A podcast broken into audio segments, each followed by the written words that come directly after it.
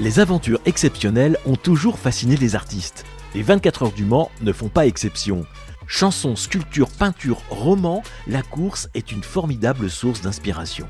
Parmi les nombreux peintres des 24 heures, quelques locaux font partie des plus illustres. Georges Hamel, dit Géoham, né à Laval en 1900, est mondialement connu comme étant LE peintre de la vitesse.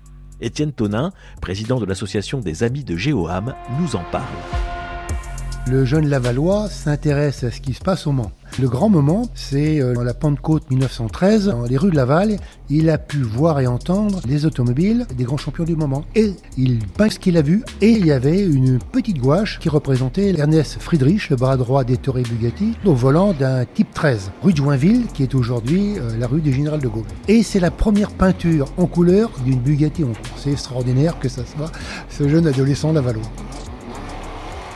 pour traiter les 24 heures du Mans, le premier reportage, c'est lui. C'est pour l'illustration, pour le numéro de l'automobile et le tourisme de fin d'année au mois d'octobre, où il illustre avec plusieurs aquarelles un reportage, plusieurs pages, de très très belles compositions, et ça date de 1933. Donc on a déjà un bel aperçu de son regard, de son style, la force l'attraction de la course euh, et le rendu de la course. Voilà c'est vraiment un artiste. Pourquoi? Parce qu'on se rend compte que c'est l'illustration qui est par moments assez figurative, mais il y a toujours une touche et des fois beaucoup plus abstraite. Alors, c'est très curieux.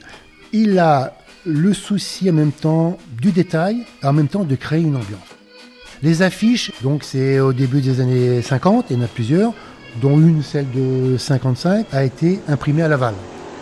Feu Lavallois, complètement traversé par sa passion qu'est la vitesse, s'est engagé aux 24 heures. Sans aucun doute attiré euh, par ses camarades pilotes qu'il fréquentait tous les week-ends, il s'engage en 34. C'est pas une expérience extraordinaire, c'est lui qui prend le départ, emporté par sa fougue, il est dans l'équipe premier et il y a un incident mécanique qui met fin à la course. Ça n'a jamais été renouvelé, mais il s'est essayé quoi.